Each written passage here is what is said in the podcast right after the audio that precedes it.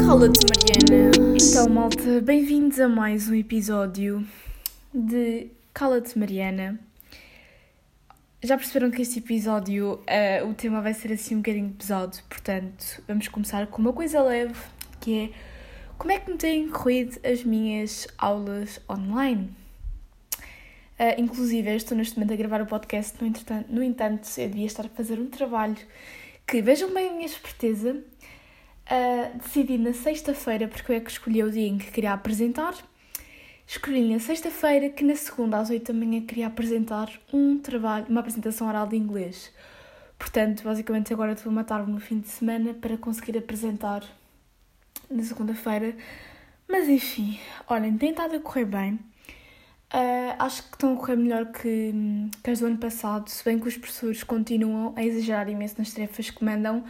Eu percebo, lá está, que seja difícil de adaptar, que eles tenham que mandar tarefas, têm que adiantar a matéria e tudo mais, só que fica mesmo complicado para nós, porque aquilo que eles mandam para fazer no espaço de uma aula eh, é uma coisa que nós nunca faríamos numa aula presencial, nunca teríamos tempo de uma aula presencial, portanto, quem é que diz, quem é, quem é que nos diz a nós que vamos conseguir fazer em casa sozinhos, não é? Quando na sala de aula é muito mais fácil, porque temos sempre a ajuda e a explicação do professor.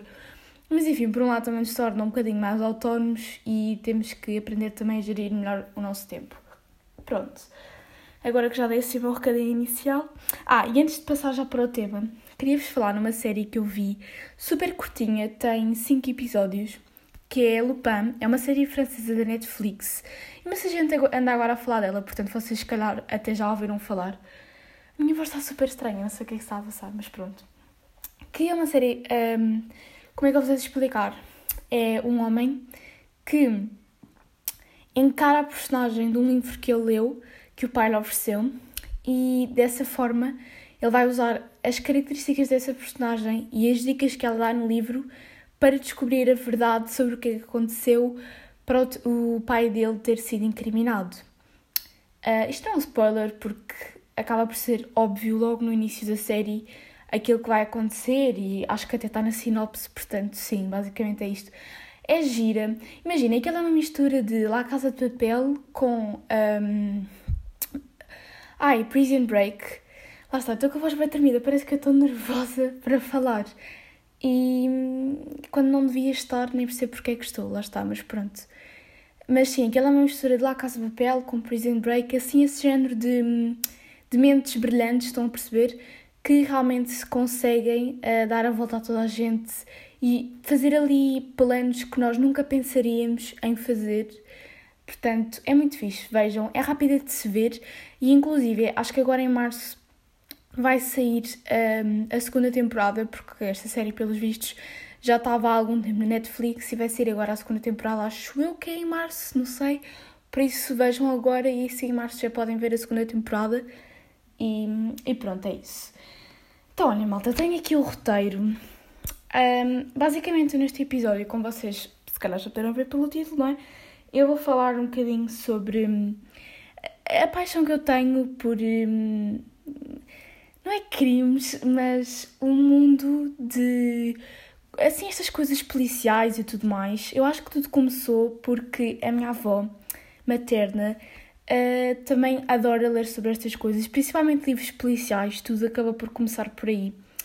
E então ela deu alguns livros à minha mãe, também passou um bocadinho isso para a minha mãe e também me influenciou bastante. E eu adoro livros policiais, sou completamente viciada, uh, principalmente os livros da Agatha Christie. O único senão é que eles são um bocadinho grandes, então demoram muito tempo a ler, mas eu gosto bastante, porque aquilo é basicamente acontece um crime, como é óbvio, e é a história toda a tentarem perceber o que é que aconteceu, os detetives vão lá tentar descobrir e tal. Há imensas séries no Fox Crime que são uh, baseadas nos livros dela e em outros livros policiais. Também há a coleção Vampiro que eu gosto muito. Lá está, gosto muito da coleção Vampiro porque são livros curtos que tu lês super rápido e a história se desenvolve super rápido, então não são aquela coisa um bocadinho mais maçadora que os livros da Agatha Christie podem trazer. Ai, tenho que recuperar o fogo. É que eu não sei mesmo o que é que está a passar. Mas pronto, então uh, essa minha paixão começou por aí.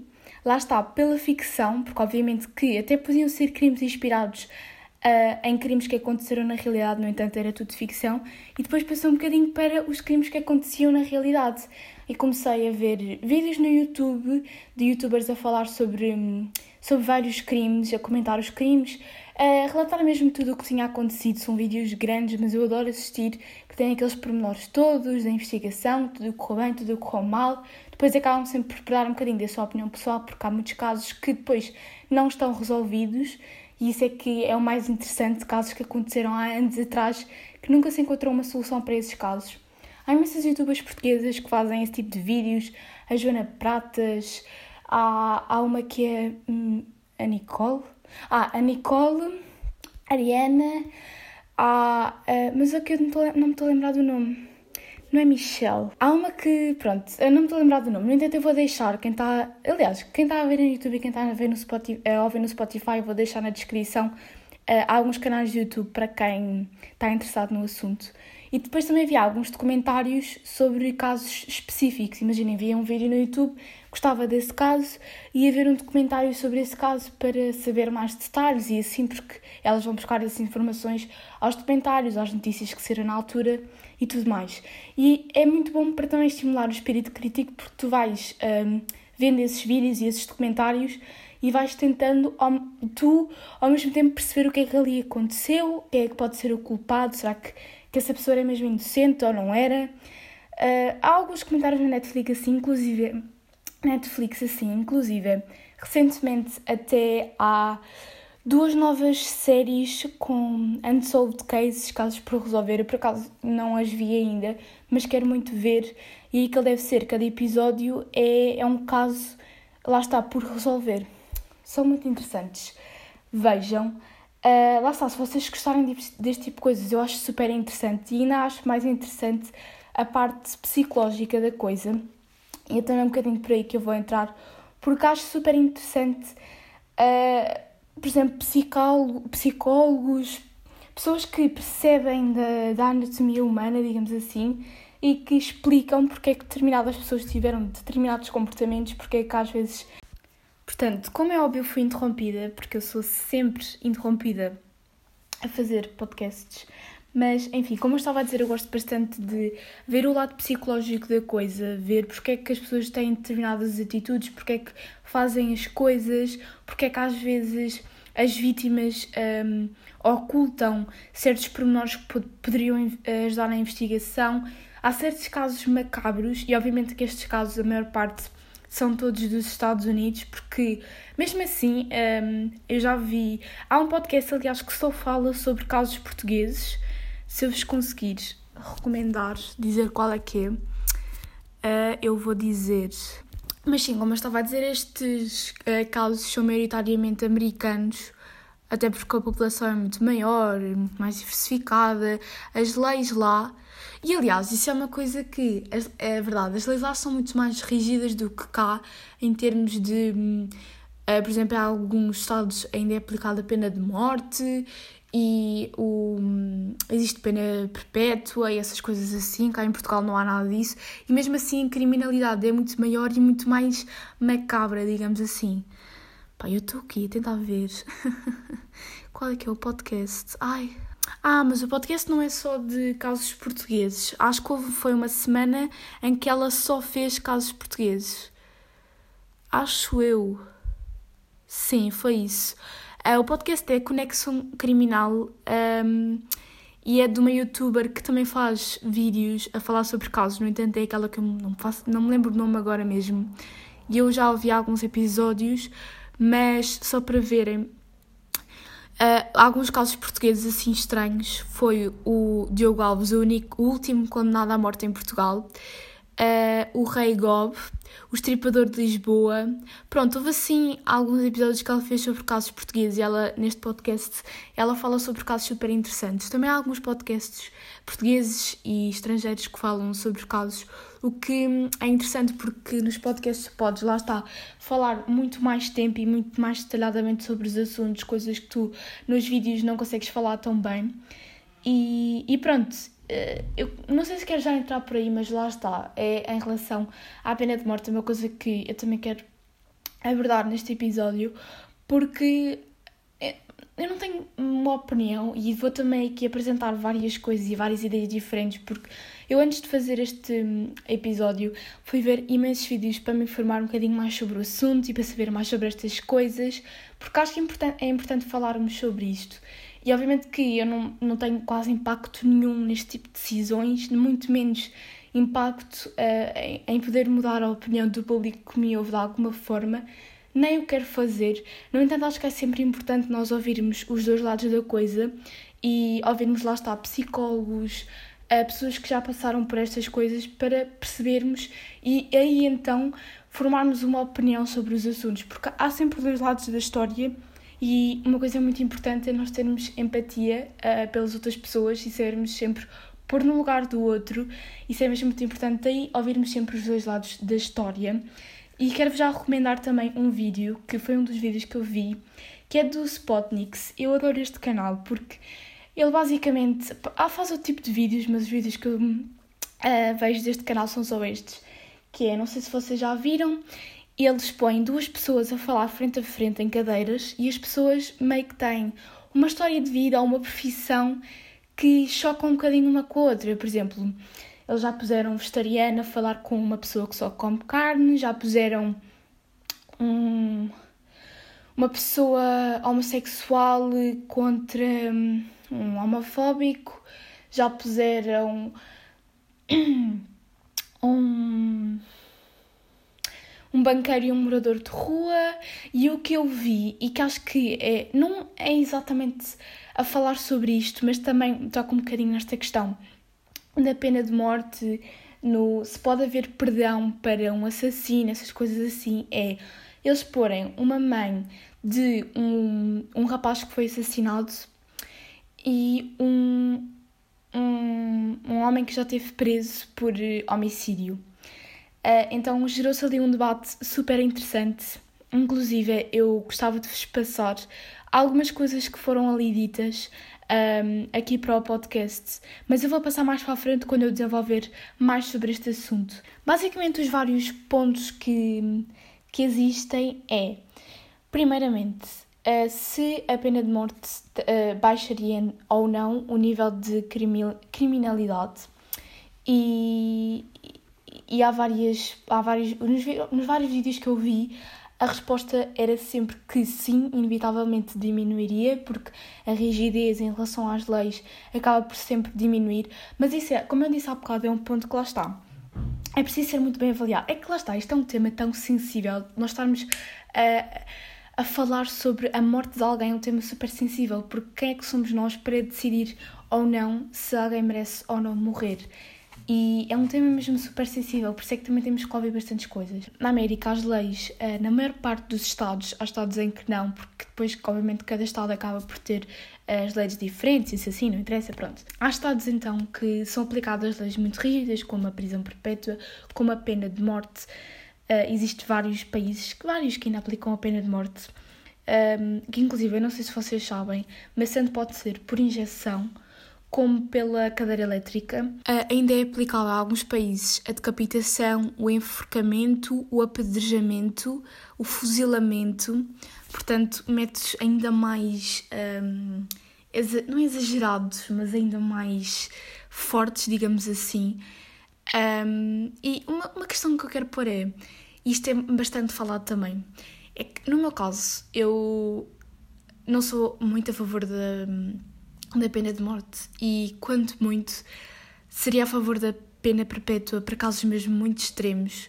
Uh, basicamente, eu acho que só deveria ser aplicada a pessoas que cometem o mesmo crime pela segunda vez, ou seja, aquelas pessoas que realmente, depois de saírem da prisão, não aprenderam com, com o tempo que lá estiveram e voltaram a cometer o mesmo crime. Uh, e porquê? Porque, se vocês pensarem, estar o resto do dia numa cadeia é muito mais sofrimento do que a morte, porque a morte é literalmente acabar com a tua vida. Tu não, não vais sofrer propriamente como a, a família daquela pessoa que morreu sofreu, não é? Tu vais ter hum, o mesmo que fim que ela, que apesar de ser um fim bastante trágico, é um fim que com o qual tu não vais poder realmente aprender com os teus erros ou poder realmente vir a ter algum tipo de arrependimento.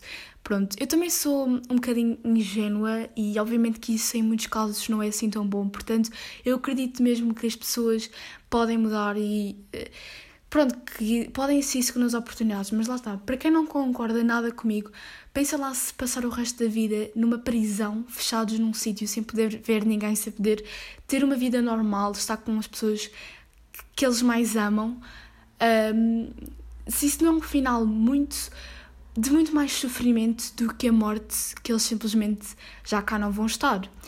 O, os cristãos um, no caso, eu não sei muito bem como é que é nas outras religiões, mas pelo menos os cristãos acreditam que, por exemplo, há, há religiões que acreditam na vida após a morte.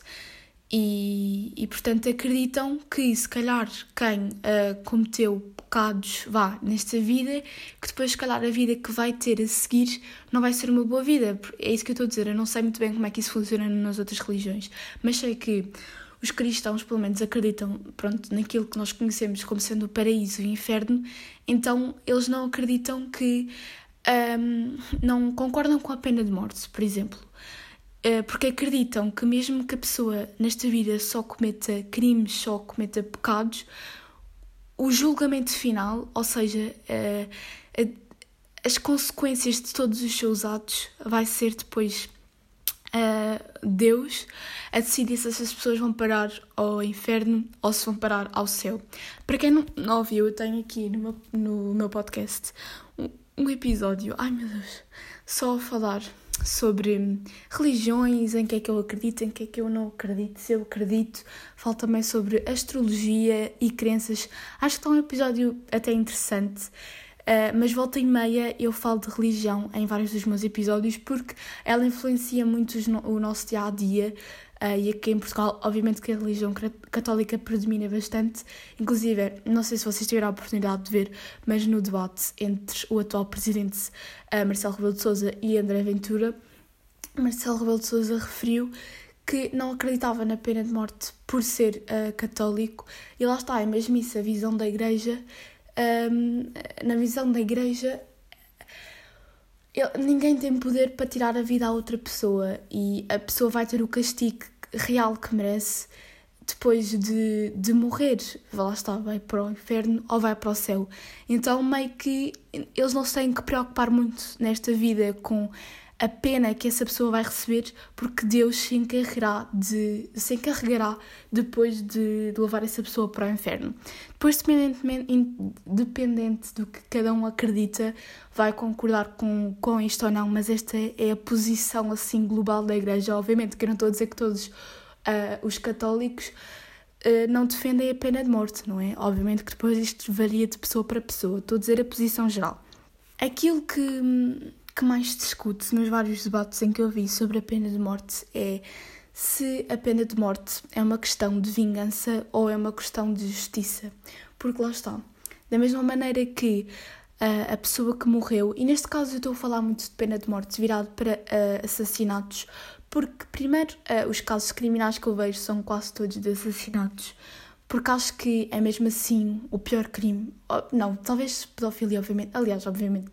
Não é obviamente, são dois crimes horríveis, como é óbvio, nem vamos estar aqui a comparar crimes, mas é, é um crime que obviamente que, que, que merece uma punição grande, não é? Pronto. E estou a ver, falar muito nesse sentido porque fala-se bastante que deve ser aplicado só uh, em homicídios, pela razão que eu já referi. Porque há muitos países, e desculpem, mas isto, vocês podem concordar ou não com a pena de morte, eu respeito a opinião que cada um tem. E quem estiver a ouvir através do YouTube pode comentar aqui em baixo uh, a sua opinião, diferentes pontos de vista, debater um bocadinho comigo o que quiserem. Mas há países que aplicam a pena de morte para a homossexualidade, um, para mulheres que, por terem leis que as limitam nesses países, se cometerem, se fizerem coisas que são completamente normais para nós, mas que para esse país não são coisas dignas por serem mulheres, uh, também é aplicada a pena de morte. Então, nesses casos, eu não posso admitir que lá está, por casos que é completamente eh, a discriminação que está a levar à pena de morte, e não posso uh, admitir que vocês acreditem que nesses casos a pena de morte seja aplicável, porque as pessoas têm direito à vida, lá está. Isto é uma coisa em casos que toda a gente acredita. E não é só por, por terem uma cor de pele diferente, por terem um, uma orientação sexual diferente, por terem um género diferente, que as pessoas não merecem estar aqui. Ah, lá está, a empatia, ponham-se no lugar um do outro. Cada um, cada um tem as suas diferenças. Uh, se houvesse aí um imperador qualquer a dizer que tu, por teres o cabelo castanho, deves morrer, também não ias gostar. Da mesma forma, quem tem uma orientação sexual diferente da tua não deve morrer por causa disso.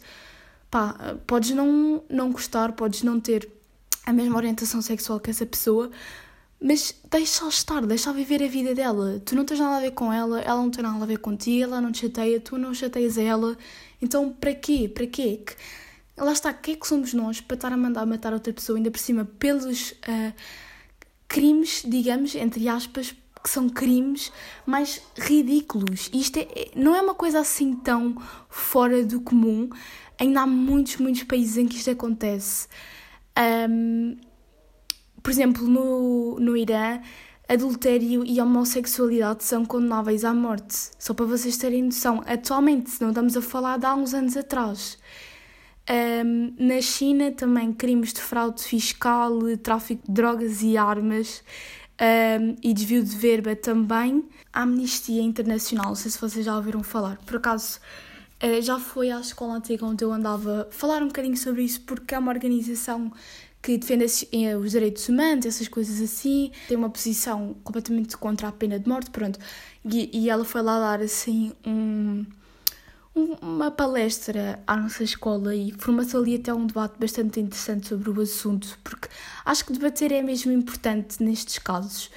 E lá está, ao ouvir pessoas que passaram pela experiência de ter um filho assassinado, por exemplo, porque realmente esse é um argumento que bastante uh, gente utiliza quando tenta convencer a outra pessoa de que a pena de morte deve ser aplicada. É, e se fosse o teu filho, e se fosse o teu irmão, e se fosse a tua mãe, se fosse alguém da tua família a cometer esse crime, tu não querias ver aquela pessoa morta? Pronto, há muita gente que consegue perdoar, há outras pessoas que não, há outras pessoas que procuram sempre lá está essa justiça, mas será justiça ou será vingança? É sempre importante perceber isso. E depois é que ela está, essa decisão de matar não é mesmo nada fácil. E vou-vos dar um exemplo. As pessoas que vão para a guerra, que estão a matar, entre aspas, inocentes, porque as, os soldados que ali estão serão inocentes, apesar das pessoas por trás da guerra poderem ser culpadas, não é? Os. não é chefes, mas. Eh, as pessoas que mandaram aqueles soldados irem lutar, essas pessoas serão culpadas, não é? De alguma forma, ou estarão contra aquilo que aqueles soldados acreditam, mas os soldados em si estão ali um bocadinho obrigados ou não obrigados, mas simplesmente porque querem lutar, querem lutar aquilo que é seu. Não sei se está a fazer muito sentido. Vocês estão a perceber o que é que eu quero dizer, não estão prontos. Mas muita, muitas pessoas saem da guerra com problemas psicológicos muito graves porque é literalmente matarem pessoas e ter sangue nas tuas mãos não é nada bom. Então vai haver sempre alguém que quando é, é condenado a alguém à morte vai haver sempre alguém que vai ficar com sangue nas mãos, digamos assim, pode ser o juiz ou os jurados, que na América há aquela coisa dos jurados, uh, vai haver sempre alguém que vai ficar com sangue nas mãos e vai carregar o resto da sua vida a culpa de ter mandado matar alguém.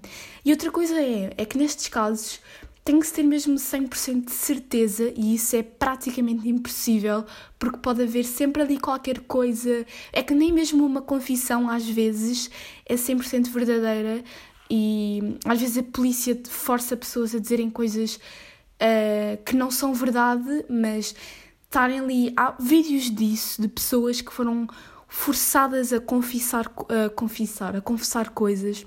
É mesmo difícil ter 100% de certeza que alguém é culpado por aquilo e, e é mesmo difícil. E há pessoas que já foram condenadas à morte uh, injustamente porque não tinham culpa nenhuma daquilo, então tem que se ter 100% de certeza, porque às vezes não se tem. É uma coisa mesmo complicada e difícil, mas em relação àquilo do, do perdão, de se as famílias acabam por conseguir perdoar quem mata, de se a pena de morte é um caso de justiça ou é um caso de vingança, eu gostaria que vocês ouvissem, lá está, a entrevista entre a tal mãe e o tal uh, homem que já foi condenado por, uh, por ter assassinado alguém.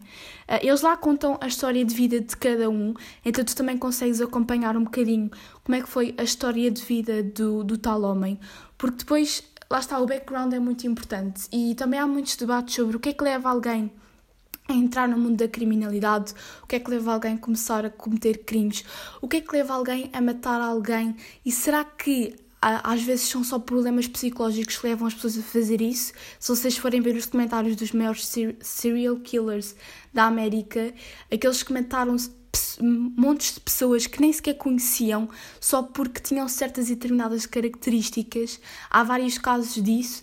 Aí eu acho que eram mesmo problemas mentais da pessoa, coisas que lhe aconteceram ficaram marcadas e que ela simplesmente tinha de matar para aliviar aquela sensação. No entanto, muitas das vezes há um porquê de terem morto uma pessoa específica, lá está muitas vezes por justiça, porque essa pessoa fez algo de mal e eles quiseram ajustar contas, entre, ajustar contas, entre aspas.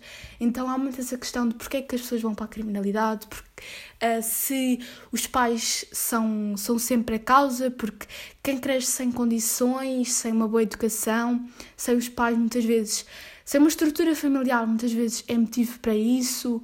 As posses monetárias também são motivo para isso. No entanto, para matar em si é complicado, não é? É complicado arranjar um, um motivo específico para isso acontecer.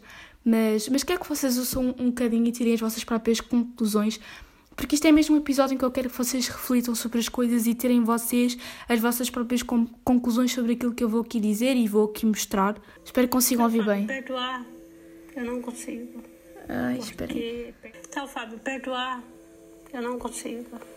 Porque perder um filho é perder a metade da sua vida. Eu posso ser que um dia Deus me dê o alento para isso. Eu não sou eu que tenho que perdoar ele. É ele que tem que se, tem que perdoar. se perdoar. É ele que tem que chegar aqui na minha frente, que nem você tá, e dessa forma que você tá fazendo. Ele né? quem matou tá o filho dela. Isso. Isso é ele, ele que tem que fazer, né? Ele que tem contas com Deus, né? Eu não tenho ódio, não tenho nada, sério, é sério mesmo, não, não, não tenho. Só que o perdão, eu acho que é uma palavra muito forte, eu não consigo é perdoar, porque não vai voltar, meu filho não volta. Meu filho foi cortado de várias coisas que ele tinha na vida. vida meu filho foi tirado de mim é, e eu não acho que uma pessoa que seja é, de má índole também tenha que morrer. Eu não acho isso. Como meu filho não era de má índole, também não, não acho isso. Eu acho que a morte é uma consequência, né? E eu vou lidar com a morte com, a, com o que eu aprendi. Né? Eu tenho uma religião, sou kardecista, acredito muito em vida após a morte, acredito muito nesses fatos que acontecem comigo, né? nessas possibilidades. É, um dia, quem sabe, né? A gente poder, eu encontrar com a pessoa que tirou meu filho, encontrar meu filho e nós esclarecermos o fato que houve. Sim. Por que que houve? Porque Sim. tem que ter um motivo, né? Nada é, é em vão. Acredito muito nisso. Para você, esse é o principal motivo porque as pessoas entram na criminalidade. Ah, isto aqui deixa-me só explicar. Um, basicamente, depois, uh, eles no início, antes de saberem porque é que ali estão e o que é que, porque é que são opostos um do outro, eles têm que tentar adivinhar o nome da outra pessoa que ali está, a idade, o que é que faz da vida, não sei o que, não sei o que mais. E depois, no meio, uh, eles têm que adivinhar a resposta deles para várias perguntas. Portanto, ela agora vai dizer aquilo que ela acha que o Fábio, que é o que está em frente a ela, uh, responderia a estas perguntas ou a estas coisas. Portanto, a primeira pergunta é para você, o principal motivo das, das pessoas entrarem na criminalidade é isto, é o que ela vai dizer, que, é o que ela acha que ele pensa. Vá, pronto. Só vos queria dar essa explicação. Oi, vamos ter aqui. Eu acredito que seja a sociedade, né? A discriminação, o bullying, a falta de uma família estruturada, né? Que a família é tudo na nossa vida, né? Ela ela que nos conduz, né? Quando você é, fica de um lado para o outro, às vezes você está no caminho do bem e às vezes você está no caminho do mal. E ali você não tem muita escolha, né? E é uma falta de educação, falta de estudo, falta de oportunidades na nossa sociedade. Para você, há perdão para quem mate um membro de sua família. Por quê? Eu acredito que você acha que há perdão. Porque não foi você que perdeu o filho, né? Não foi você.